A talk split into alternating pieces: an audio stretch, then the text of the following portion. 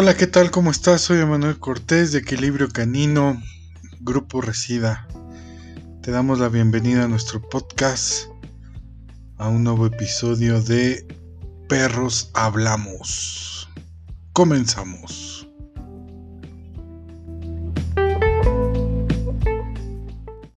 Hola, ¿qué tal? ¿Cómo están amigos de Equilibrio Canino? El podcast de Perros Hablamos. El día de hoy vamos a tener un invitado, un invitadazo, un maestro, un amigo. Hola, hola, ¿cómo estás? ¿Qué Muy bien. Qué milagro. Qué gustazo de verte. Emanuel, qué gusto verte, en serio. ¿Cómo has estado? Bien, bien, bien. Pues aquí con las crisis de las pandemias, ¿no? Horrible, Sí, todo sí, mundo, Todo el mundo estamos haciendo de todo un poco, ¿no? O sea, mucho más trabajo y igual ganando menos. en serio. Sí, sí, sí. Mucho más trabajo. O sea, trabajas como lo triple para ganar este una tercera parte o dos terceras partes. Exactamente, sí, no, está, está horrible esto, ¿eh? Brutal, brutal. Pegó muy fuerte a todos los adiestradores, a paseadores, estéticas. en general, yo creo que no nada más a nosotros este sector. Ah, bueno, sí, claro. no nada más a todos, ¿no? Nosotros estamos, fíjate, nosotros cuando inició la pandemia estábamos muy este, asustados porque no llegaban perros, no llegaban nada y aquí había una rentototota que pagar, mucho que mantener, perros, muchísimos perros que este, alimentar y todo y empezamos a ver qué hacíamos. Entonces empezamos a trabajar de una cosa, de otra, hicimos una pequeña cocina rápida eh, dentro de nuestra casa y hicimos hamburguesas literalmente para estar manteniendo y poco a poco se fue regularizando otra vez. Y si bien no, está llenísima la escuela, por lo menos ya está, ya está funcionando. Y en el, en el Inter también, también este, hicimos una agencia de marketing digital que fue un poco de ayuda, que tampoco está, como dicen, no, no, todo lo digital va a explotar, no, no es verdad, no es verdad, ¿no? Pero, pero sí, sí ayudó porque yo tengo muchísimos conocimientos sobre ese tema también, muchísimos, o sea, porque yo estudié, hace casi ocho años estoy estudiando esos temas pero para mis propios negocios. Claro. este, logré hacer como ese, ese switcheo, pero yo no he dejado de dar diplomados ni nada porque lo estoy haciendo a través de Zoom también. Claro, sí, pues sí. Pero tú te acuerdas los diplomados de 50, 60 personas y ahorita son de 20, 25 y luego se baja a 10, 11, ¿no? Sí, claro. Estoy con poquita gente trabajando, dos grupos y, y, quiero hacer un tercero y etcétera. O te digo, estamos trabajando tres veces más y ganando un poco menos.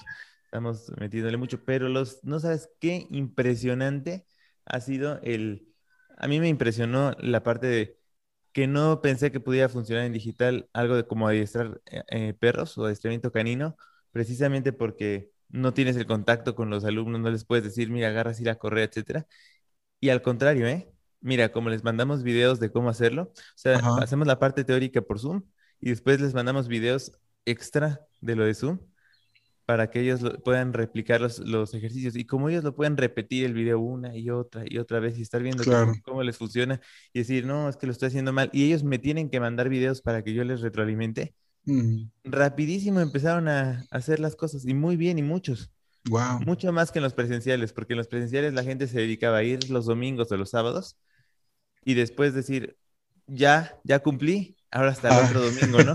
sí, Llegaban en la misma, en la misma. Claro. Y, acá no, acá estamos eh, todo el tiempo, ¿cómo vas? Y no sé qué, y no sé cuándo. Entonces, mediante los videos que me mandan, no, le digo, agarra la correa así. Fíjate que ese perro no, ya no lo trabajes con juego porque está poniéndose agresivo. Eso, entonces, como hay tanta retroalimentación y me están mandando y mandando videos todos los días, están avanzando rapidísimo. Llevamos dos grupos que, está, que lograron avanzar mucho mejor, mucho más rápido. Increíble, ¿no? Increíble. Yo me, sorprendí de la, porque dije, no, pues cuando estás con un alumno le dices, mira, ponte así, párate así, muévete así, pero te ven una sola vez. Y en, esta, en este sistema nuevo, que tuvimos que idear de la noche a la mañana, porque de hecho nos agarró a medio curso, y dijimos, ¿cómo se los terminamos de dar? Pues ni modo, por, por medio digital, ni modo. Y se, se pusieron así como que se encrisparon de, no, pero ¿cómo? ¿No? Este, hay, había gente que ni siquiera este, captaba esa onda de que, pues igual te puedes morir, carnal, por estrenar a tu perro, ¿no? sí, claro, por venir pues, aquí, ¿no? Exactamente, pues ahí como tú veas. Yo no me voy a exponer, pero si tú quieres, pues ahí. Claro. Y, este, y sí, y la, la verdad es que la parte de ir a las casas y todo también se complicó un poco. O sea, ir a las casas a entrenar perros, pues da, da miedo, ¿no? Da un poquito de miedo. No sabes con quién te vas a topar y todo. Ya ahorita se está relajando un poco de todo el asunto. Pero aún así te puedes infectar en cualquier momento. Este, exactamente, exactamente. Hay que pensar en hacer como este, alternativas laterales, porque eso es como haber pasado como por una especie de guerra mundial, donde la gente tiene que brincar y pivotar negocios, brincar y pivotar ideas, o sea, hacer de todo un poquito para...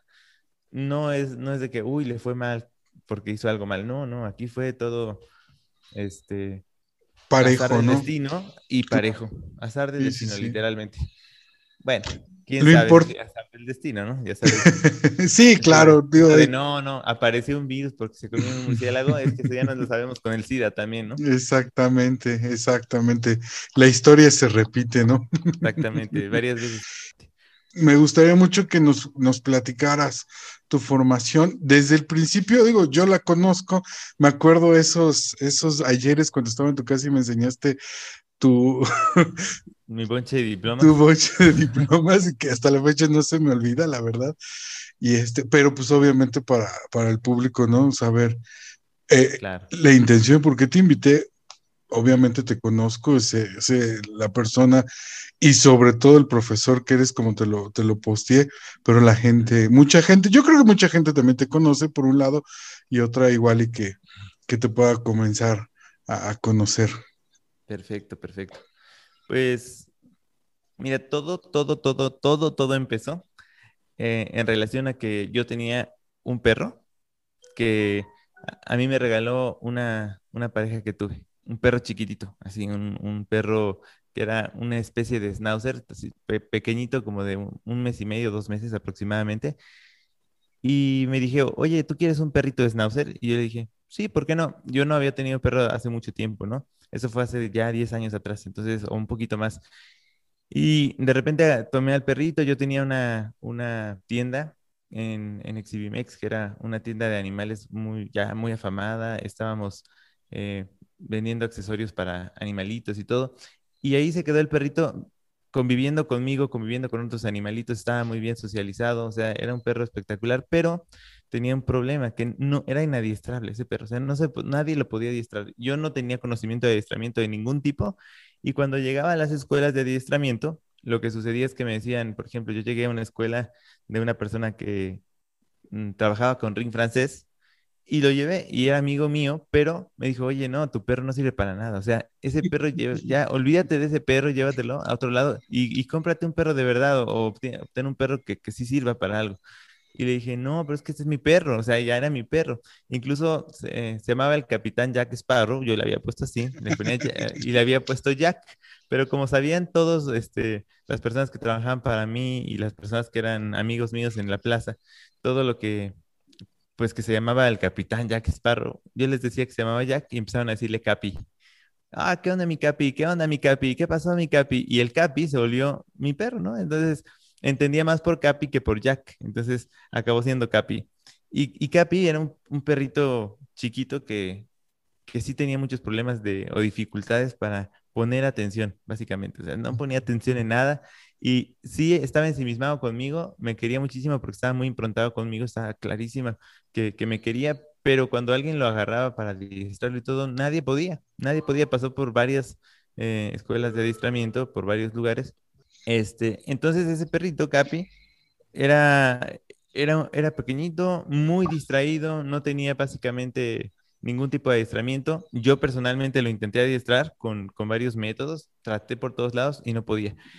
Tenía yo a Capi y nadie lo podía adiestrar, me dijeron no sirve para nada tu perro. Yo intenté llevarlo, me decían, nunca conocí un perro tan terco, tan obstinado, ladraba, aullaba, tenía un buen de problemas de comportamiento, pero no era agresivo ni nada, solamente no se podía adiestrar. Entonces, yo la verdad es que cuando me meto a algún tema me gusta mucho profundizar y entonces empecé a leer blogs, empecé a leer cosas. En ese momento empezaba eh, en boga Encantador de Perros y yo empecé a ver todos los capítulos y literalmente tomaba nota de todo lo que decía, todo, todo lo que decía, empecé a, a tomar nota de que las energías del perro y que esto y que lo otro. Y luego dije, ¿qué estudió esta persona? A mí me encanta lo que está haciendo. Y no, no había estudiado li- literalmente algo así, pero dije, ¿qué, qué es lo que trata de, con la conducta.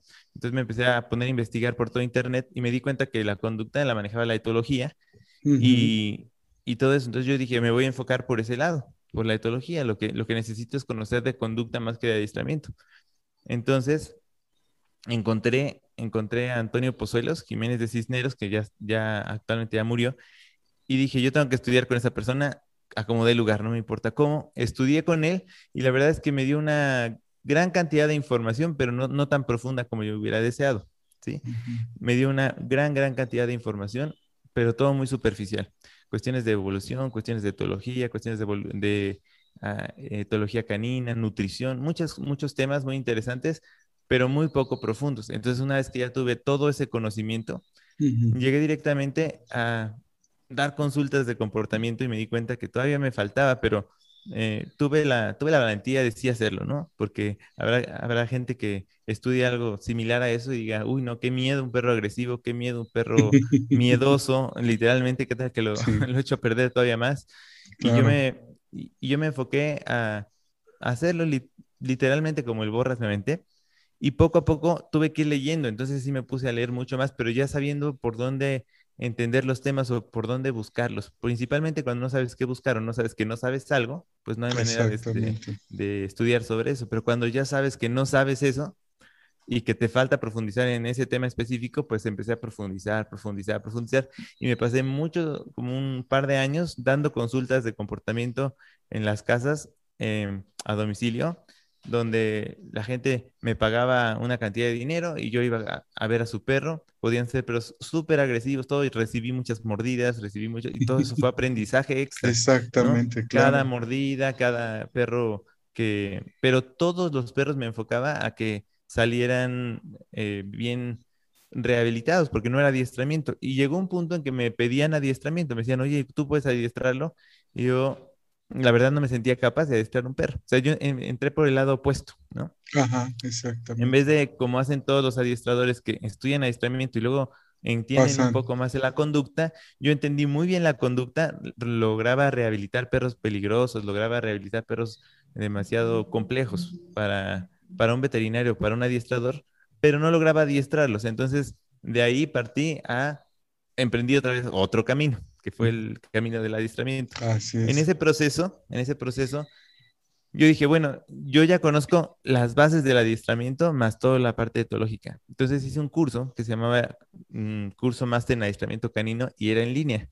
Lo hice, hice más de 60 videos, mientras era una etapa de mi vida donde caí enfermo por una temperatura que me dio, nunca supimos qué fue, y estuve más o menos en rehabilitación como un año casi en cama, casi, porque me podía parar, podía hacer ciertas cosas, pero me estaba, eh, me, me, debilitaba y hacía, este, y me sentía un poco mal. Con ese, en ese proceso, eh, seguí estudiando, mucha, leyendo muchos libros, todo, tuve tiempo, digámoslo así. Exacto. Iba, iba a una consulta, regresaba y me encamaba, ¿no? O sea, iba a otra consulta, regresaba y me encamaba, eso poca gente lo sabe, la verdad es que casi nadie.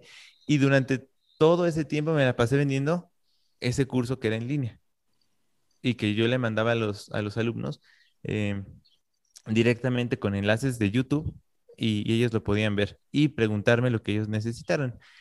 Cuando ya me sentí mucho mejor, entonces sí fui, empecé a, tomar cursos de adiestramiento ya a nivel más profesional, pero ya sabiendo qué quería, qué buscaba. Sabía que tenía que tener no un curso, sino varios. O sea, claro. decir, ok, necesito saber clicker, necesito saber cognitivo emocional, necesito saber el tipo de adiestramiento mixto, el tipo de adiestramiento totalmente este, clásico, eh, varios tipos de adiestramiento y varios, varias personas, porque así me iba a enriquecer bastante. Entonces, tomé muchos cursos, después pasé a la parte policial también, donde tomé cursos de perros anti, antidrogas, antinarcóticos, antiexplosivos, todo esto lo empecé a tomar y me empecé a hacer una, una fama primero muy importante porque yo, con, yo contestaba todo el día y toda la noche por Facebook las preguntas que me hacían y casi casi era, oye, ¿ya viste que en esta página sí te contestan? ¿Ya viste que en esta página te ayudan? ¿Ya viste que no sé qué? Y sin querer empecé a crear una, una audiencia, ¿no? Sin querer empecé a crear un, una, un movimiento ahí alrededor de mí que yo ni siquiera tenía idea que lo estaba creando. Solamente contestaba, ayudaba y todo. Y sin, sin hacerlo a propósito, de pronto ya de esa misma página de Facebook me llamaban, me, me pedían aislamientos y empecé a tener más ingresos, más ingresos en ese sentido que me pudieron ayudar a seguir estudie y estudie y estudie con diferentes personas, con gente de Argentina, que son muy, muy buenos, algunos en adiestramiento canino, tienen bastante conocimiento, en España también más conocimiento, este, con gente eh, en línea, pude eh, también tomar cursos eh, de Estados Unidos, también muy, y de Inglaterra, bastante interesantes. Y sí, como tú dices, me fui haciendo un bonche, un bonche así gigante de diplomas y diplomas y diplomas y diplomas y diplomas, que sí, obviamente me sirven en el conocimiento, pero un diploma no te da la experiencia.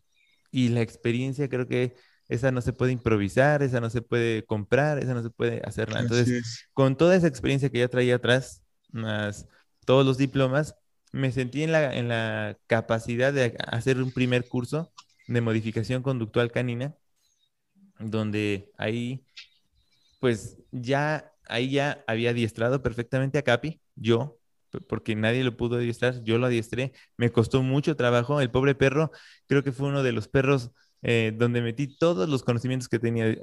Aprendí a clicker y ahí iba con el clicker. Aprendí a usar el collar eh, de castigo, el collar de castigo. Aprendí a usar el collar electrónico, el pobre perro, lo electrocuté de más, ¿no? Yo creo. O sea, ese perro fue como mi conejillo de indias, pero me adoraba y me quería muchísimo. Y al final fue el que me enseñó más que, que yo que muchos perros. Y es que hay varios perros que te marcan la vida, ¿no? Capi fue el primero donde yo despegué como adiestrador eh, después Ivana, que es un gran perro de, rescate y todo, que ya no me costó tanto trabajo adiestrarla. Y luego vino perros muy peligrosos como Trueno, que es un perro específicamente en mi vida que me hizo cambiar muchos paradigmas que yo tenía, porque era un perro que prácticamente estaba mil veces desahuciado, ¿no? Incluso por mí dije, no, este perro no va a poder eh, ser, a pesar de que yo había ya rehabilitado tal vez cientos o miles de perros, ¿no? Tal vez ya. Y ese perro, dije, bueno, como experimento, déjamelo y llévate estos dos, o tres perritos que yo tenía eh, abandonados en la escuela. Me los habían dejado abandonados, pero ya estaban rehabilitados, estaban muy bien. Entonces le dije a la persona que los tenía, te cambio estos tres perros por este otro, porque este otro literalmente tenía la capacidad de asesinarme, ¿no? Ese perro estaba cañón. Y me tardé cuatro meses en su rehabilitación, pero creé un vínculo con él tan fuerte que yo creo que fue uno de los perros que también me marcó mucho, mucho, mucho la vida en cuanto al adiestramiento. Me cambió muchas, mucho de la forma de pensar que traía yo antes. Y ese perro es reciente. O sea, estuvo increíble, ¿no? Así es. Ah, ¿Era mestizo? ¿Es mestizo? Era un mestizo de pitbull. Un mestizo de pitbull bastante... ¿Que los, que le llaman chamucos? Mm, más o menos. Más o menos. el chamuco, más bien tenía el chamuco ¿No? Y este, ese perrito, wow, de verdad yo cuando hice eh, su historial clínico, mira, con decirte que la cola la tenía desconectada, no se movía. La tenía colgando y no se movía. Y cuando terminó la rehabilitación, volvió a crear esa conexión neurológica solo con, con, un, con terapia conductual, solamente con eso. Le ladraba a las paredes. Era agresivo contra él mismo, era agresivo contra otras personas, era, tenía múltiples tipos de agresión, incluyendo agresión predatoria te movías mal y se te aventaba directo al cuerpo y brincaba casi a la cara. Era un perro realmente súper peligroso y durante meses estuvo eh, en rehabilitación conmigo. En alguna ocasión me caí, o sea, me caí con todo y traje de agitación. Y yo dije, uy, si este cuate me encuentra la cara, olvídalo, ya, me, ya me, desgració. Entonces lo agarré entre las piernas con la correa y lo jalé hacia mí mientras pedía ayuda para que me levantaran. O sea, fue un perro que de verdad. Y además no tuve que usar en ese perro ningún tipo de castigo, que fue interesantísimo ese proceso. Más bien me volví muy su amigo. Y eso, eso es algo que me cambió muchísimo claro. la forma de ver el adiestramiento, ¿no?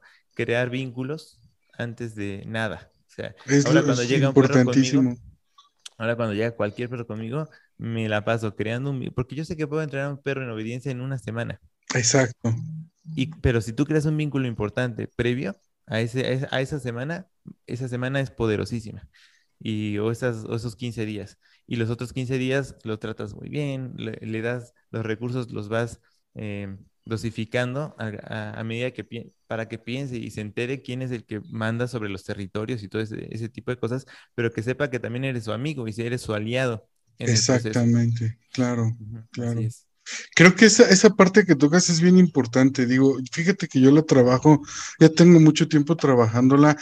Eh, mi metodología es enseñarle eh, al propietario a, o, a educarlo, a rehabilitarlo o a entrenarlo, precisamente por esto, porque el vínculo es la parte más importante que puedes tener con un perro, ¿no? Al final de cuentas, el perro sabe, o porque me ha tocado, y creo que a ti también te ha de haber tocado, este, perros que los mandan a adiestrar y que regresan y que no le hacen caso al propietario, ¿no? Que el propietario es, no tiene ni tantita, aunque le hicieron el paso de mando y, y pudieron estar trabajando con, con, el propietario, pues al final de cuentas no, no, existe eso, el vínculo que deben de tener con, con su perro, ¿no? Entonces sí. Sí, ese es, un, ese es el pan de cada día. El pan de cada día. Aquí llegan personas que dicen, ya pasaron por tres escuelas, ya pasaron por cuatro escuelas, no puedo controlar al perro, no me hace caso. Eh, el adiestrador me dijo que lo jale de acá y que la apachurre de acá, pero igual no me hace caso, ¿no? Entonces, hay, hay dos temas ahí. el primero es que el adiestrador no logra transmitir el conocimiento al dueño o, no, le, o no, no sabe cómo hacerlo. Porque hay buenos adiestradores, pero no buenos comunicadores o no buenos docentes. Y para ser un buen adiestrador tienes que poder transmitir lo que ya hiciste con el perro para que la familia, que es la que te está pagando ese dinero, pues obviamente tenga, esté en la capacidad de controlar al perro que ya está adiestrado. Y no, es, y no es que no esté adiestrado, es que al adiestrador sí le hace caso, pero al dueño no. Esa es una, o sea, ser un buen comunicador entre persona, de persona a persona. No de humano a humano, claro. Entonces, creo que es una habilidad que se debe de crear independientemente de que sepas adiestrar o no perros. Creo que tienes que crear la habilidad de poder transmitir lo que ya hiciste con el perro al propietario y tener la, paciencia también de que si el dueño es más lento, porque obviamente lo es, porque no tiene la expertise que tú, pues Así es. entonces trabajar con el dueño el tiempo que sea necesario hasta que logre los objetivos, ¿no? Porque si no, ¿qué caso tiene? Eh, yo, yo me río mucho de, mis clientes y digo ahorita que me, van a escuchar, eh, se van a reír, porque siempre les digo, el perro aprende mucho más rápido que el dueño, ¿no? O sea, la verdad, como lo dices, por la experiencia que traes o por ya el manejo que tienes, al perro casi casi de volada le puedes enseñar, pero realmente al que le tienes que dedicar ese tiempo es al, al propietario, ¿no? Creo yo que es el más difícil. ¿no? y además los dueños, hay, hay dueños que sí están en, en total eh, en total acuerdo contigo de hacerlo y hay dueños que no, y eso hay que plantearlo yo creo que desde el principio, mira, voy a hacer un adiestramiento, pero los perros no son robots. La mayoría de la, gente dice, uy, voy a mandar a adiestrar al perro para, eh, pues obviamente, olvidarme de él un ratito y que cuando llegue sea como, voy a sacar el control remoto de la televisión, voy a picar el 1 y se va a sentar, el 2 se va a acostar, el 3 se va a quedar quieto y el 4 se va a ir a su casa, ¿no? Y la verdad es que no es así. Así eh, ni siquiera en ningún tipo de adiestramiento es así. Incluso los perros adiestramiento de adiestrados de, muy, muy alto nivel necesitan todavía mucho más eh, trabajo por parte de los propietarios.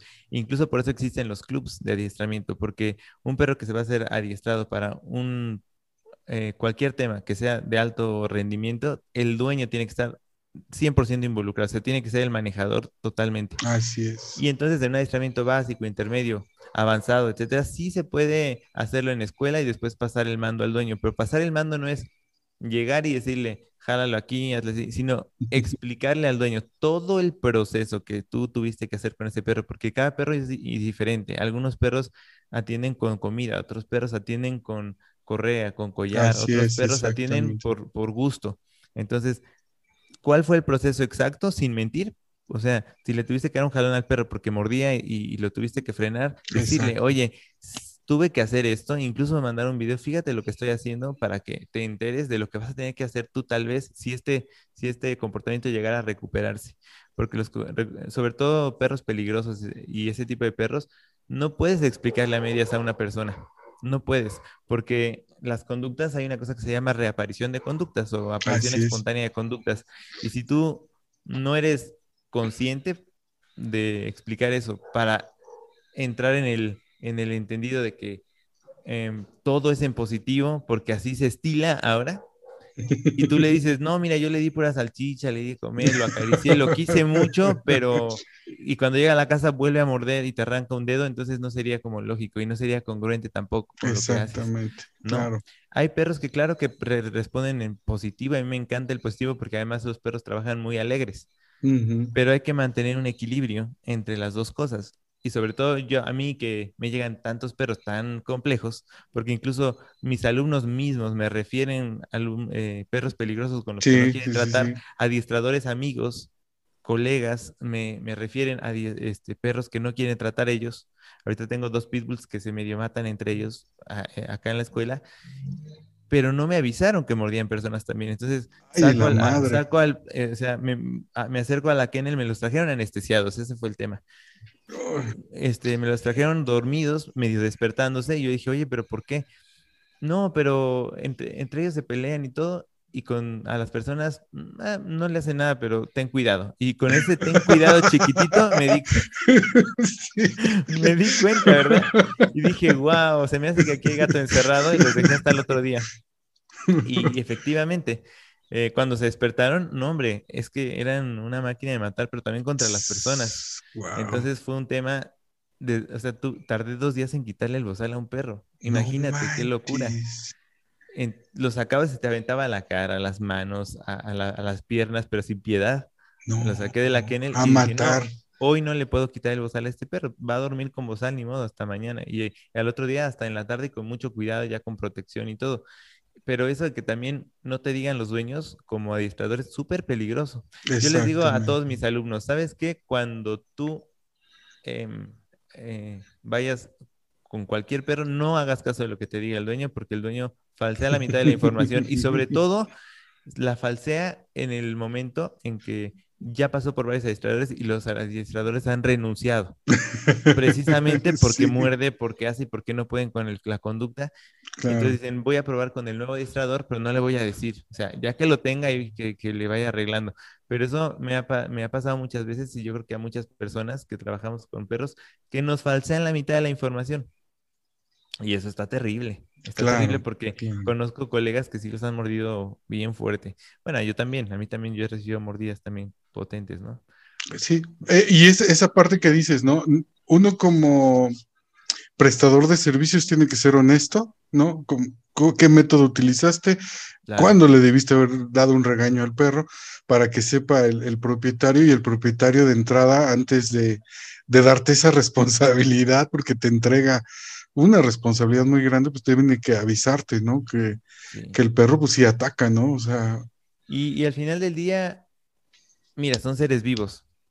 Aunque no muerda, a ti te puede, aunque nunca haya mordido a nadie, a ti te puede morder porque no te conoce.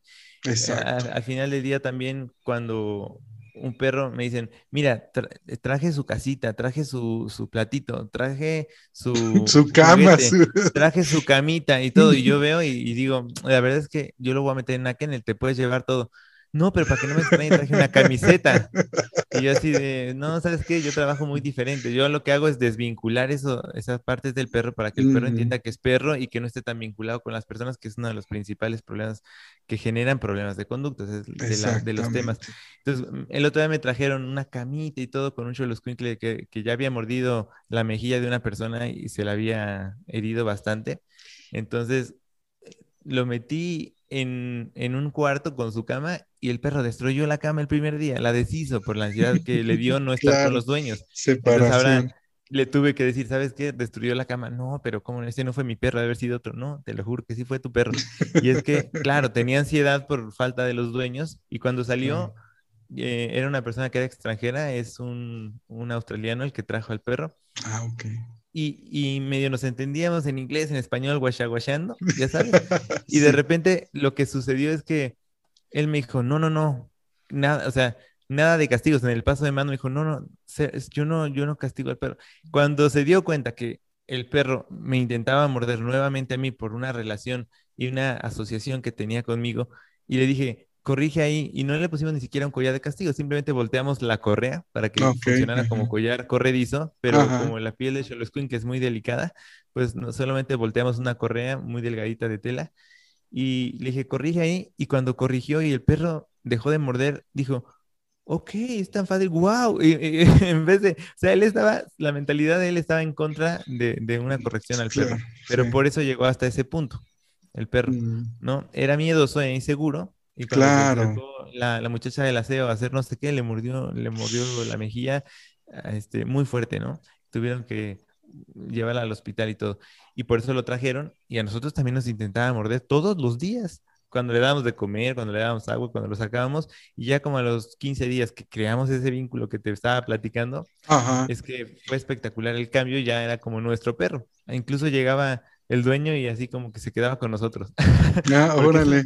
Eso, es necesario para el perro, tener una estructura clara y amistades dentro del grupo manada humano-perro, es, es importantísimo también para ellos. Fundamental, totalmente, sí. ¿Tú crees, y digo, ahorita que tocaste un poco ese tema, eh, me voy a aventurar porque es la primera vez que lo pregunto, pero ¿tú crees que sí estamos creando perros de cristal? Mucha gente, pero mira, el perro no es de cristal. Ah, no, sí, totalmente. o, la, ideología del perro de cristal, ¿no? Pero imagínate, el perro está como cristalito en su casa, sin que nadie lo toque, sin que nadie le haga daño, nada. Pero eh, eso biológicamente les afecta porque biológicamente necesitan una estructura jerárquica, una estructura de donde haya una sociedad como la, de las personas. Em, si los humanizamos, deberíamos de humanizarlos entonces correctamente, porque los humanos también tienen jerarquías. Si no, no habría presidentes, si no, no habría este gobierno, si no, no habría nada de eso. y si no, no, eh, eh, no podríamos tener una relación sana. O sea, si todo el mundo que quisiera pegarle a otro le pegara, porque no tuviera una ley que seguir, pues entonces todo el mundo sería un caos. Exacto. Eh, los perros son iguales. Si tú los dejas hacer exactamente lo que quieran, se estresan el doble, se entran en más ansiedad, aunque no tendrían que por, qué tener ansiedad. Y cuando tú desde pequeños les estás creando reglas, pues es normal que atiendan esas reglas porque dentro de su biología natural, desde, desde el lobo hasta los perros, aunque son especies similares, pero pues, obviamente ya diferentes porque ya están domesticados. Eh, de todos modos, la estructura social entre los perros, hay gente que ya te dice así, tal cual, las manadas no existen en los perros. Cuando tú ves perros en la, en la calle que están ferales, por ejemplo, en los pueblos, y van grupos de perros, se ve establecida la manada correctamente, pero es muy fácil querer pensar que no la tienen para dejar a tu perro en un departamento solo sin grupo, que nada más te quiere a ti, y dice, no, no, eso no existe, la manada en los perros ya no, no, es, no es realidad. Y cuando los criadores incluso les ponen collares de diferentes colores a los perros dependiendo su nivel de, de, de dominio, sumisión. Y la gente confunde mucho ya estos términos de dominio y sumisión porque el dominio no quiere decir eh, que el perro tengas que voltearlo de panza para arriba y lo que se, estilaba, no sé, en los años 80 para atrás. No, el dominio es simplemente el perro que no quiere obedecer a otros perros. Es, así de sencillo. Y la otra situación es la sumisión, el perro que quiere ser seguidor. No, no forzosamente es el que está abajo y el que está arriba, que es lo que siempre te enseñan, ¿no? No, el que está arriba y, que se tensa y todo es el dominante, el que se pone de panza para arriba es el sumiso. Eso no tiene nada que ver. Simplemente es una estructura social muy importante, donde el humano también entra, porque somos una coespecie del perro. O sea, Exacto, estamos en apoyo a él y hacemos una, una sociedad en donde hay una simbiosis. Nosotros le proveemos de comida, cuidados, ellos nos proveen de protección, etcétera. Pero cuando hacemos perritos de cristal y solamente los cuidamos como un, un reyesito, una reina o el dueño de la casa, pues obviamente, pues pasa, pasan, eh, empieza a, a salirse de control el perro porque no sabe gestionar esa autoridad que le estás brindando, que le estás dando. sí, yo, comparto contigo totalmente. Pero últimamente, bueno, últimamente no, ya tiene, yo creo que dos años, ¿no? Esta cuestión de eh, las redes sociales de, las cancelaciones, ¿no? Hacia adiestradores. No sé si, si, si te acuerdas por ahí un adiestrador, creo que de la Roma, que fue muy criticado, ¿no? Porque castigó al perro y digo, sí hicimos ahí las observaciones, ¿no? Que pues, habrá que ver todo el, video para contextualizar bien, ¿no? Sí, yo vi ese video y en primera se ve el perro súper tenso.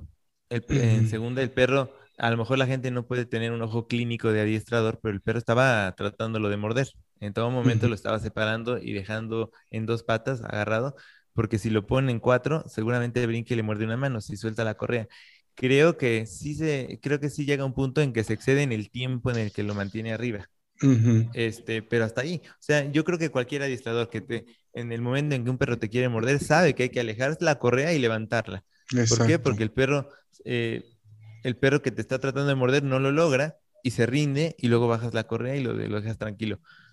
Pero como, mira, cuando tú te unes a un movimiento como los, la, la, parte animalista, la parte de todo esto, esto no quiere decir que no ames a los perros, simplemente no tienes mucho conocimiento acerca de los perros y es por eso que cometes errores en, en, en cuestión de juicios de valor. Exacto. Eh, haces un juicio sin tener ni la, ni la más remota idea de, de, de, cómo es el comportamiento de un perro. Los quieres, los amas y los quieres proteger. Y si tú piensas que algo está mal, lo proteges porque estás en un movimiento real que tú sientes que tú que tú vas a estar, que tú estás ayudando a ese perro y que tú estás en contra del adiestrador maltratador. Y yo estoy absolutamente en contra del maltrato. Me, me molesta este, muchísimo, pero cuando realmente cruce esa línea de, de, realmente ser maltrato.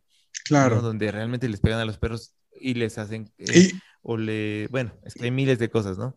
Y además el eh, maltrato... a mí, perdón, o la violencia no nada más es, hay también violencia positiva, ¿no? O sea, como dices, a este grado de humanizar al perro, caray, o sea, es quitarles la identidad, ¿no? Completamente. Y lo estás violentando, ¿no? una de las, uno de los artefactos que más se relaciona con aislamiento en positivo es el clicker, ¿cierto? claro. Y si tú usas el clicker, lo cargas el clicker, o sea, haces una asociación con un aparatito que suena clic, clic cada vez que el perro hace algo bien, y tú estás clicando a un perro que es miedoso, ¿qué sucede? La, el miedo aumenta al grado de volverse fobia. Entonces, hasta esos mal utilizado podrías hacer un gran daño, aunque es un aparato que nunca toca al perro. Exacto, totalmente. Si tú, le haces clic, clic, clic a un perro ansioso mientras que se está sentando, etcétera, podrá ser que se siente, pero estás clicando también una, una eh, emoción y esa emoción aumenta cada vez que tú la refuerzas.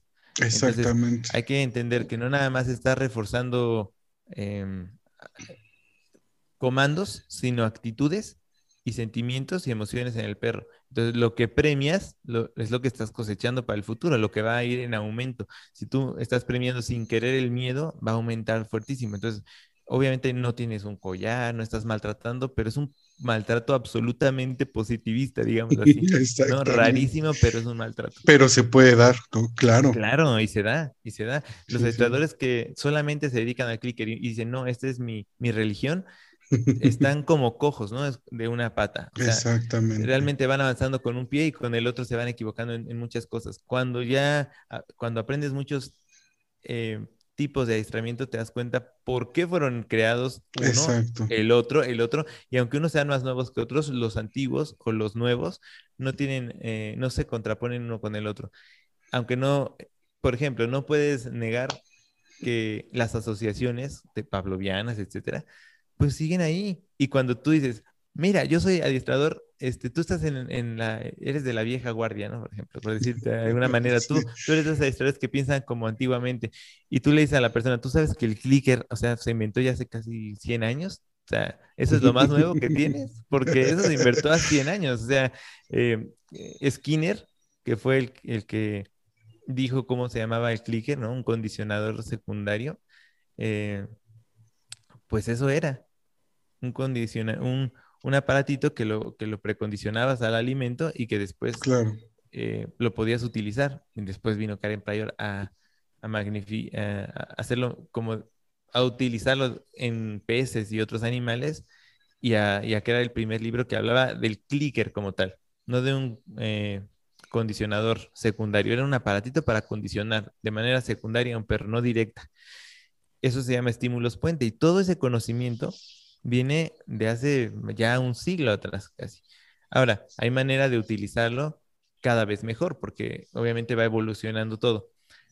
Pero es importante entender que los perros siguen siendo perros y yo, yo he visto, o sea, el otro día vimos a un perro en, en creo que en Walmart o algo así que lo trae, no, en Walmart, no, en Home Depot, que lo traían en una carriola, o sea, lo dejaron pasar precisamente porque pensaron que era un niño. Y yo cuando me volteé a ver al bebé, era un perro. ¿Y sabes cómo le estaban dando de comer? Con cuchara y Gerber. O sea, ese ya es el grado más, eh, pues lo que yo he visto que, así que me ha impresionado. Impresionado. Realmente quedé impactado de ver que le estaban dando con una cuchara a Gerber, el perro lamiendo la cuchara. Y, y sí, o sea, hasta le tomamos video precisamente para enseñarle a los alumnos qué no se debería de hacer, ¿no? Y también uno como profesional ya sabe con quién no trabajar. Cuando ves que una persona es totalmente, está totalmente en, en una mentalidad opuesta a la tuya, ¿para qué entras en conflicto? Exacto, claro. No, mejor dices, trabaja con alguien que tenga la misma mentalidad que tú y cuando ya no, cuando no tengas resultados, si es que no los tienes, vienes conmigo y ya vemos cómo le hacemos, cómo nos arreglamos. te, pero te baja la realidad, ¿no? sí, pero inicialmente si tú no te convence, porque no, pero cómo va a estar así, cómo le vas a poner una correa, cómo le vas a quitar la pechera, así es, o su suétercito, etcétera. Bueno, desde ahí ya este, independientemente de que haya pandemia o no y que haya menos dinero, ¿no? Tú decides decirle no a esa persona porque te va a ahorrar dolores de cabeza y te va a ahorrar muchas cosas que a lo mejor son más problemas. Hasta problemas, hasta legales, ¿eh? Correcto. No, sí. Hace poco, digo, tengo pocos amigos ahí del curso. No sé si te acuerdas de Jonathan, un chamaco en esos eh, ayeres este, y me preguntaba, oye, Manuel, ¿tú qué haces con este tipo de clientes? Y literalmente le dije, los dejo, o sea, no, no, o sea, no voy, yo te aconsejo, digo, ya será tu decisión, pero yo, te aconsejo que los dejes tal cual, o sea. yo trato de, eh, yo trato de decirles y educarles desde por teléfono. Si ellos no están en sintonía conmigo, definitivamente dicen no, porque fíjate que incluso tuve una mala experiencia y todo. Bueno, entonces, pues mira, hay otras muchas escuelas eh, donde pueden atender a tu perro. Si no tuviera resultados en otra que, que, trabaje como tú quieres, bueno, podemos entonces retomar y ver. Y muchas veces regresan, ¿eh? Muchas veces dicen, no, pues fíjate que sí, no pude. Y tenías razón. Y algunas veces me dicen, bueno, gracias a Dios y me cuelgan y yo pues estoy mejor así. sí, totalmente, sí, totalmente, ¿no? Y si regresan, ya vienen con otra mentalidad de decir, más abiertos, ¿no? A, a, las posibilidades, ¿no? Imagínate una persona que llega con su perro y el perro está temblando junto a, junto a ella. Era una, chava, estaba temblando el perro al lado de, ella y dice, es que tiembla cuando a mí me da frío. El perro tiembla cuando a mí me da ah, frío. Y luego de eso empieza a llorar porque el perro tiene frío, pues está temblando porque ella tiene frío. a ese nivel llega de repente la locura de las personas. Y yo me quedé viéndola llorar y vi al perro temblando, que estaba temblando por, por estrés, ¿no? Simplemente estaba liberando estrés. Ni siquiera tenía miedo. Estaba en un perro sin miedo, pero estresado por, por un lugar nuevo. Y pensó, y ella poniéndose suéter para que el perro no temblara. Y como no dejaba de temblar, lloró. Entonces yo dije, no, yo no puedo trabajar con ella. Pues ella, ¿eh? No con el perro. El perro es, un perro normal. Sí, totalmente. A mí para un perro, es un perro no me importa la raza, me importa que tenga cola y nariz, ya con eso es un perro. Ya entiendo que lo puedo modificar conductas y todo, pero las personas, wow, hay unas que de plano prefieres omitir, eh, ya, decir, ¿sabes qué? Mira, yo te digo lo que yo sé, si ves que te están haciendo cara de yo no puedo hacer eso, entonces dices, haz lo que o sea, estas son las instrucciones, si las sigues vas a notar resultados, si no las sigues no importa. Pues ya ni modo, pobre perro. Pero, pues es, es, cuestión del dueño. Yo creo que falta muchísima educación al respecto de los perros y la educación que están dando y donde hay más movimiento es donde no hay educación. Me refiero a estos grandes grupos de Facebook, a estos grandes. Así es. Ellos sí saben cómo comunicar mucho acerca, pero lo que comunican no es lo que está aterrizado a, al, bienestar real del perro. Porque hablan mucho de bienestar animal, pero no, no atienden el bienestar primario, que es respetar la especie del perro. O sea, imagínate que a nosotros nos trataran como delfín. Pues imagínate, así estaríamos, ¿no? Claro, totalmente. Estarían totalmente la identidad. Precisamente y justamente por eso decidí hacer este podcast, porque justamente es lo que veo. Eh, yo cuando llegué aquí a este pueblo fui con los pocos agrupaciones que hay de rescate y de verdad te lo digo, sin afán de, subirme, les decía, yo les quiero enseñar, compartir lo que yo sé, no porque sepa más ni demás, lo que yo he aprendido para el bienestar de los perros, ¿no? O sea, sí, y hasta la fecha, ¿no? Así de no me importa, no me interesa.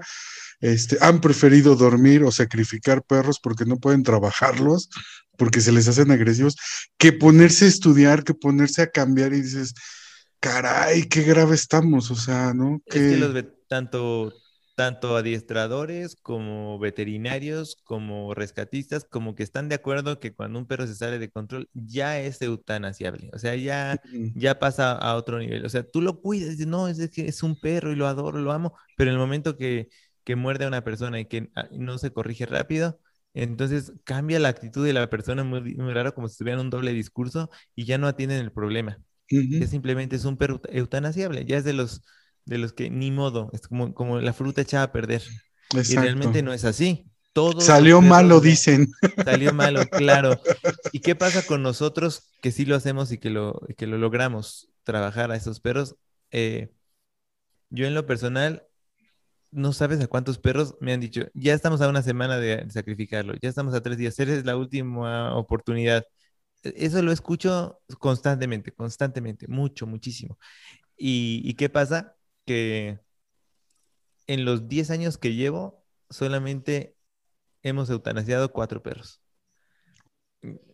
La, el gran volumen de perros que a nosotros nos llegan son perros que nosotros decimos que no tenemos una escuela, sino un psiquiátrico de perros.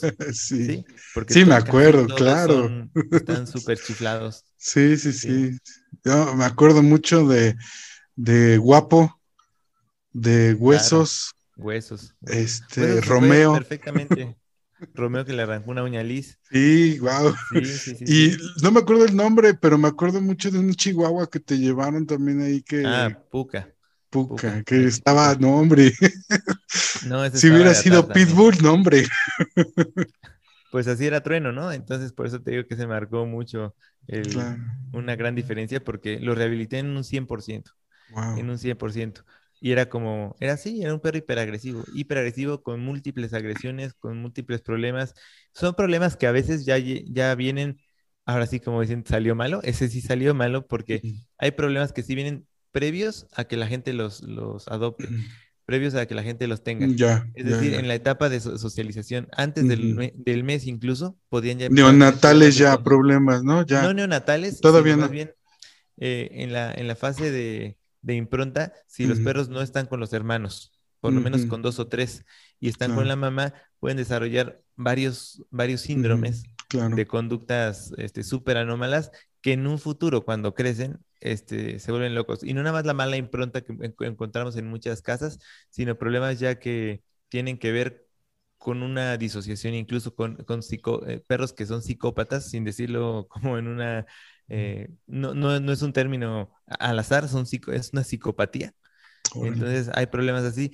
Hay un síndrome que se llama hipersensibilidad, hiperagresividad, hipersensibilidad, hiperactividad. Todos esos síndromes eh, eh, equivalen a no haber tenido hermanos, contacto físico con perros, contacto con humanos o contacto con nadie. Y son casi perros que, no, que, que son psicópatas y que no logran o, sociópatas, no sociópatas, pero sí psicópatas, o sea, quiere decir que no logran entender bien la, la emoción de, los otros perros ni de otras mm. personas y por tanto hay que enseñárselos con mucha paciencia. Ellos no están en capacidades normales de otro perro y eso sí puede afectar a que a decir ese sí salió malo, ¿no? Entonces, pero también se puede ayudar. El proceso es más largo, mucho más largo. Wow, wow.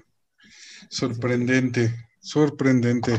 Eh, cambiándote un poco de tema, eh, comentabas de, esta línea que tomaste militar, este, que compartiste, eh, de hecho, y compartiste también con muchos alumnos ahí con nosotros, eh, tu experiencia como binomio en cuestión de búsqueda y rescate, y me gustaría un poco también que nos platicaras tu experiencia real viva de, ese, de este terremoto del 2017, ¿no? Que, que fue eh, para muchos, y yo lo, te lo digo porque aquí este, en Guanajuato lo ven muy lejano, lo ven muy distante, obviamente, y pues nosotros que lo vivimos allá, y obviamente tú que estuviste ahí al, pie del cañón con, con Liz, ¿cómo, ¿cómo, fue, no? Y sobre todo también el haberte preparado, porque eso me acuerdo muchísimo y lo tengo aquí tan grabado, el estarte preparando constante, constantemente, no sabes cuándo te va a tocar. Y justamente ese día nosotros ahí eh, en lo que era tu casa. Claro. Este, pues llegó ese momento, ¿no? Tú, viste, tú, nos viste salir de ahí, o sea, Sí, salir a, sí, sí. fuimos los primeros que respondimos eh, de todas las personas que estábamos por ahí. Sí, efectivamente, bueno, para los que no sepan, estábamos en un curso SWAT, ¿verdad? Entonces, en un Así curso es. donde eran perros policiales y, está, y habíamos hecho 15 minutos antes del terremoto, creo, o unas horas antes, no me acuerdo cuánto tiempo antes, habíamos hecho un simulacro. Así que es. incluso las personas que estaban ahí, que había policías, había militares de Estados Unidos y todo, dijeron, ay, pero ¿por qué están haciendo un simulacro? Y nosotros que estamos tan claros en, en la parte de que puede aparecer un desastre en cualquier parte, porque además yo creo que cuando te dedicas o a, a cosas como rescate, etcétera, tienes algo que se te aparecen enfrente, ¿no? O sea, todos los días encuentras o un accidentado o, o- y eres paramédico además, entonces eh, te encuentras personas con, en un accidente, te encuentras con, con problemas que tú puedes resolver y que otros no, incendios, eh, ese tipo de cosas. No, yo en lo personal, la, la parte por la que entré es que yo no, yo no estaba dedicado a eso en un principio, yo estaba dedicado a los perros. El conocimiento que tuve de perros tan grande me llevó a que gente importante me, me mandara llamar para conocerme. Entonces, como yo tenía esta exposición tan grande en Facebook y todo este rollo, un día recibo un, un mensaje y me dicen, hola, soy el teniente eh, Javier Juárez Espinosa, Estado Mayor Presidencial. Yo me dedico a, hacer todo, a, entrenar a todos los perros de, de el Estado Mayor para el presidente y quiero conocerte. Yo dije, no puede ser, no puede ser, ¿no? Esto es, esto es mentira, me están timando y todo. No, la cita es a tal hora, tal día, en tal lugar. Y yo dije, ¿en serio? ¿No? Entonces dije, bueno, pues ¿qué pierdo? Voy y si me dicen que no es cierto, pues me retiro, ¿no? Entonces fui a la Exacto, puerta, me acuerdo, creo que cuatro o algo así de, de Estado Mayor Presidencial y vengo a buscar a un teniente que dice que me quiere conocer y así. Y me dicen, permítame. Y van y me abren la puerta, entro a Estado Mayor Presidencial, conozco a los perros, conozco a los, a los perros de, de la presidencia, a los perros que están encargados de, de toda el área de explosivos. Cada vez que llega el, o llegaba ese presidente en turno a algún lugar, entraban antes los perros para saber que no hubiera explosivos. Y, y sí, conozco al teniente y todo. Y a partir de ahí me intereso por ese tema. ¿No? Después eh, yo ya era una persona que estaba interesada en, en, los perros de rescate. Por el conocimiento que tengo, también me habían jalado a los perros de rescate, pero en, la, en esa brigada voy subiendo eh, rápidamente en los escalones eh, de, de, la, de la organización hasta comandante, primero supervisor, luego comandante, luego comandante operativo y luego comandante en jefe. O sea, así fue mi, esca mi escalera. Rácatela, así muy rápido. ¿sí? Entonces, pues yo me la, me, me, me la creí durísimo y obviamente eh, me puse a estudiar porque dije, ¿cómo voy a tener esto solo por conocer de perros? No sé de rescate. ¿Estás Exacto, de acuerdo? O sea, claro, muy distinto. Tenía que, uh -huh. tenía que empezar a, a, capacitarme en eso. Ahí fue donde entré ya a las capacitaciones policiales, a, a cosas de resistencia física. Eh, alguna vez tuvimos algún alumno que, que, un alumno que es muy amigo actualmente, pero que vino a tomar un curso de rescate conmigo y un día y se tuvo que hospedar en mi casa precisamente porque venía de lejos, venía de Tamaulipas. Y yo le dije, no te preocupes, te, te presto un, un, cuartito en lo que aprendes. Y yo no cobré por ese curso, yo lo hice en, en, en, conjunto con otra persona, que ellos sí le cobraron, pero yo no, pero se quedó en mi casa. Y un día vi que, que no le estaban enseñando más que teoría. Y dije, ahorita, ahorita vas a entender lo que es realmente un, un, un, rescate, ¿no? O algo así. Entonces estaba granizando, me acuerdo, estaba lloviendo una, una lluvia torrencial y le toco en la puerta, así, pa, pa, pa, a medianoche. Y le digo, ya es la emergencia, ¿cómo? Sí, ya viste, te corre, te espero en dos Vámonos. minutos afuera. Y con Ivana, yo vestido completamente este, de rescate, con, con, mis botas, mi uniforme, mi, este, mi cangurera, mi, mis, mis, cuchillos, mis hachas, todo. Eh, ahí él lo vestí rapidísimo y salimos a correr por toda la colonia con lluvia, con los perros. Después llegamos a un, a un lugar donde hay un río, que es el río Churubusco, y empezamos a trabajar ahí y le, y le, dije, vamos a buscar a una persona. Empezamos a hacer todo el simulacro bajo la lluvia y me dijo, pero ¿por qué con lluvia? Le dije, porque en el rescate no sabes cuándo te va a tocar. Tienes que prepararte en, en la cuestión psicológica. más que entonces, entonces estábamos como sopas, empapados, y terminó por ser un rescate real porque se nos cayó un perro al río. Ah, entonces, ¿no? De hecho fue Ivana, se nos cayó porque se resbaló. Ella, ella envió una capa verde sobre, sobre el agua, que eran plantitas, y brincó como si fuera pasto y se fue y no podía salir. Entonces le dije a este cuate, vamos a amarrar una soga, vamos por el perro, este, me vas a bajar a mí, yo lo voy a agarrar, me vas a subir como rapel. Entonces acabamos sí teniendo un rescate real por acercarnos tanto a lo que, a lo que era un, un simulacro. En otra ocasión también hicimos un simulacro en, en la Jusco, donde no estaba ese alumno, sino en ese entonces yo era el alumno, ¿no? De personas que hacen rescate. Y me metieron debajo de una piedra gigante, como no sé cuántos toneladas, pero era una piedra gigante y había un huequito abajo.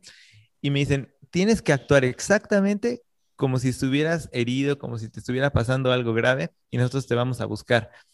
Cuando te encontremos todo vas a vas a reaccionar así. Y, la anécdota muy graciosa que pasó ahí fue que yo estaba metido y que de repente había una entrada donde yo, me metí como pude y había una salidita del otro lado, ¿no? Pero yo no podía moverme, realmente me tenían que sacar.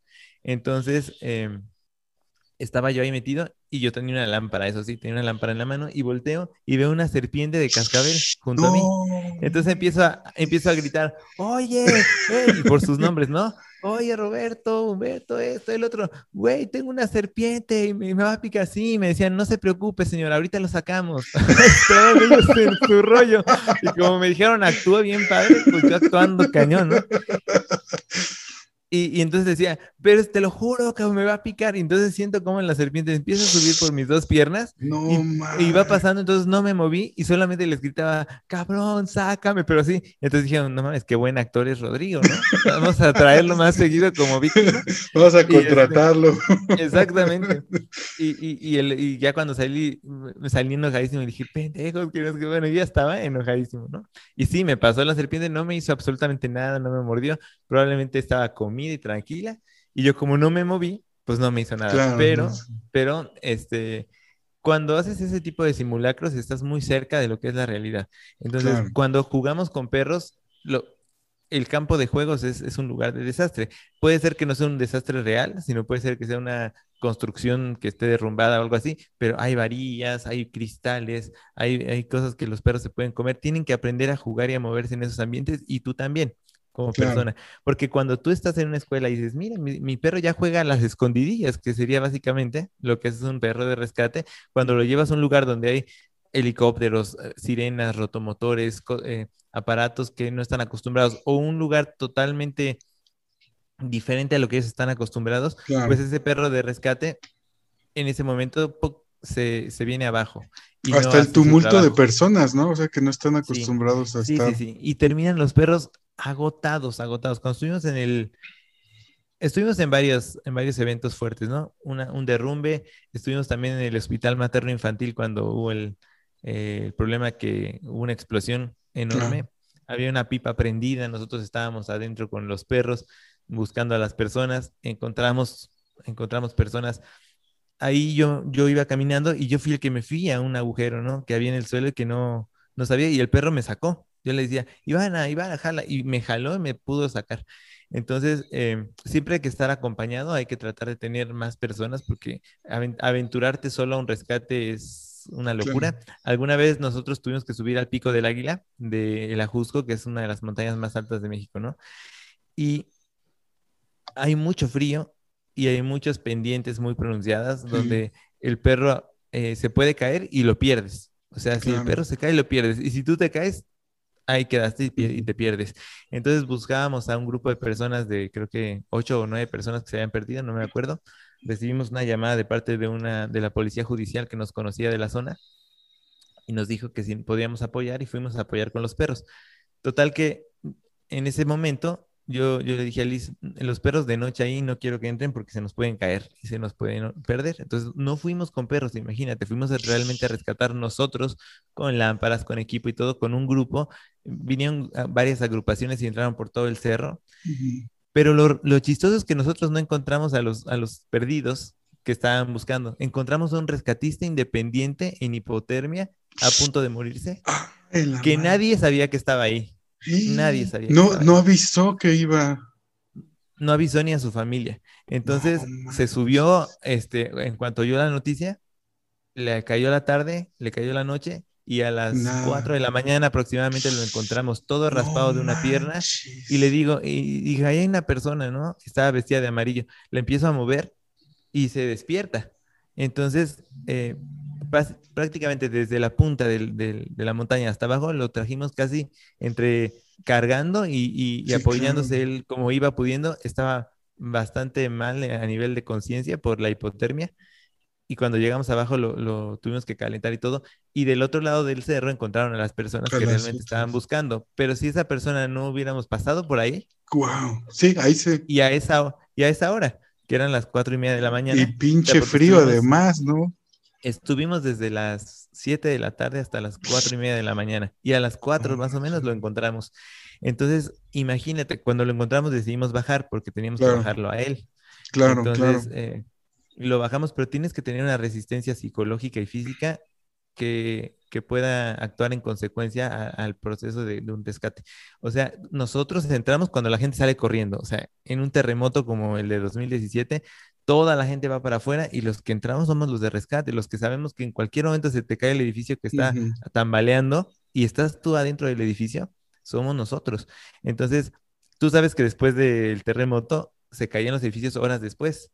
Nosotros pasamos junto a edificios que se cayeron horas después, otra vez, o sea, sin haber réplicas ni nada, cayeron. Estuvimos varios días, los perros trabajaban aproximadamente dos horas se guardaban, otras dos horas se guardaban y así estuvimos en un proceso de cinco días a partir de que, de que tú nos viste partir. Claro. Regresamos una vez, solamente una vez a la Jusco para, er, eh, por equipo y nos volvimos a ir, pero equipo médico, porque encontrabas personas este, desde con shocks eh, totalmente nerviosos y nada más, hasta personas que sí tenían problemas reales. Claro. Y muchas, muchas víctimas también, eh, que nosotros no somos los que excavamos para sacarlas, pero nosotros somos los que ubicamos. Entonces es una parte súper importante. Nosotros dimos, aquí está, y hacemos un marcaje que es internacional, y ya si lo sacan los japoneses, los chinos, quien lo saque, ya ese es los topos, nosotros, Claro, nosotros empezamos desde Miramontes, fuimos por todo el Miramontes, por todo el centro, eh, marcando personas, marcando, marcando, marcando. Y lo más impactante fue que cuando estuvimos mucho tiempo en Álvaro Obregón, que fue donde más, eh, en uno, de los lugares donde más hubo problemas, eh, pues ya el tercer día olía muchísimo a cadáver, ¿no? Y dos días nos la pasamos ya oliendo a los cadáveres y, y también había personas vivas. Entonces, era un problema porque también las autoridades llegan a un punto que dicen ya terminó el rescate y tú dices no, pero ¿por qué? Todavía Te inconformas, te inconformas mucho, sientes una impotencia terrible cuando dicen ya tenemos que meter las máquinas, ya tenemos que quitar el escombro, sabiendo que hay personas adentro. Pero si tu perro llega a marcar a una persona, se detiene todo el proceso de la maquinaria, por lo tanto, derechos humanos e, entra en, eh, en el proceso y dice, no, si hay una persona, se tiene que sacar primero. Entonces ya no te dejan pasar para que no puedas marcar más personas, porque las maquinarias cuestan, porque la maquinaria cuesta la renta, todo, y, la vida de las personas no tiene mucho valor para, por lo menos para ese gobernante en ese momento. Y entonces llegaba, llegaron las máquinas antes de poder hacer el rescate completo. Y eso nos ha pasado ya en varias ocasiones donde nos dejan en, un, punto de impotencia enorme. Aunque no, no es, no sé, creo que hablar de eso te, limita a volver a hacer un rescate, ¿no? Te, puede limitar gubernamentalmente a que, a que te permitan entrar a un rescate. Ahora, nosotros, fíjate, cuando, cuando sabes lo que haces, y eso es algo que también pasa en el adiestramiento, cuando sabes lo que haces, nadie te pide una credencial, ni qué estudiaste, ni cómo lo estudiaste, nada, quieren resultados. Entonces, cuando llegas con los perros, te ven bien organizado, bien vestido, con el equipo correcto, donde aparte tú pones todo el equipo. Tú me viste salir, Emanuel, este, de, de donde teníamos de escuela, con una mochila llena de cosas. Sí, sí, sí. Todo el equipo nuestro y la mitad del equipo se perdió y la otra mitad se usó. Entonces es gasto que nosotros regresamos a la casa por sueros, por mil cosas que nadie nos pagó. Y que lo único que nos daba el gobierno eran pinzas, cosas muy exóticas, pero no eran lo que ni siquiera el gobierno, eran personas que se ponían de acuerdo para dar herramientas a los rescatistas, comida para los perros, agua, eso, eso sí lo, lo, agradecimos mucho, botitas para los perros, pero si tus perros no, usan botas, pues no sirven mucho. Claro. Entonces, eh, literalmente gastamos mucho dinero en ese proceso de esos cinco días, pero la retribución que hasta la fecha siento bonito haber podido salvar 17 personas. Claro, eso es ¿no? innegable, es lo más importante. Exactamente. Al final, Entonces, eso es increíble, increíble. Yo, yo, creo que sí pasamos por un proceso después de, de depresión, es, es, que no puedes evitarlo, ¿no? Eh, Lisette eh, estuvo como un mes soñando con muertos. Y yo, y yo me, me quedé, no así, no, no, no soñando con nada de eso, pero sí un poco triste de no haber podido hacer más.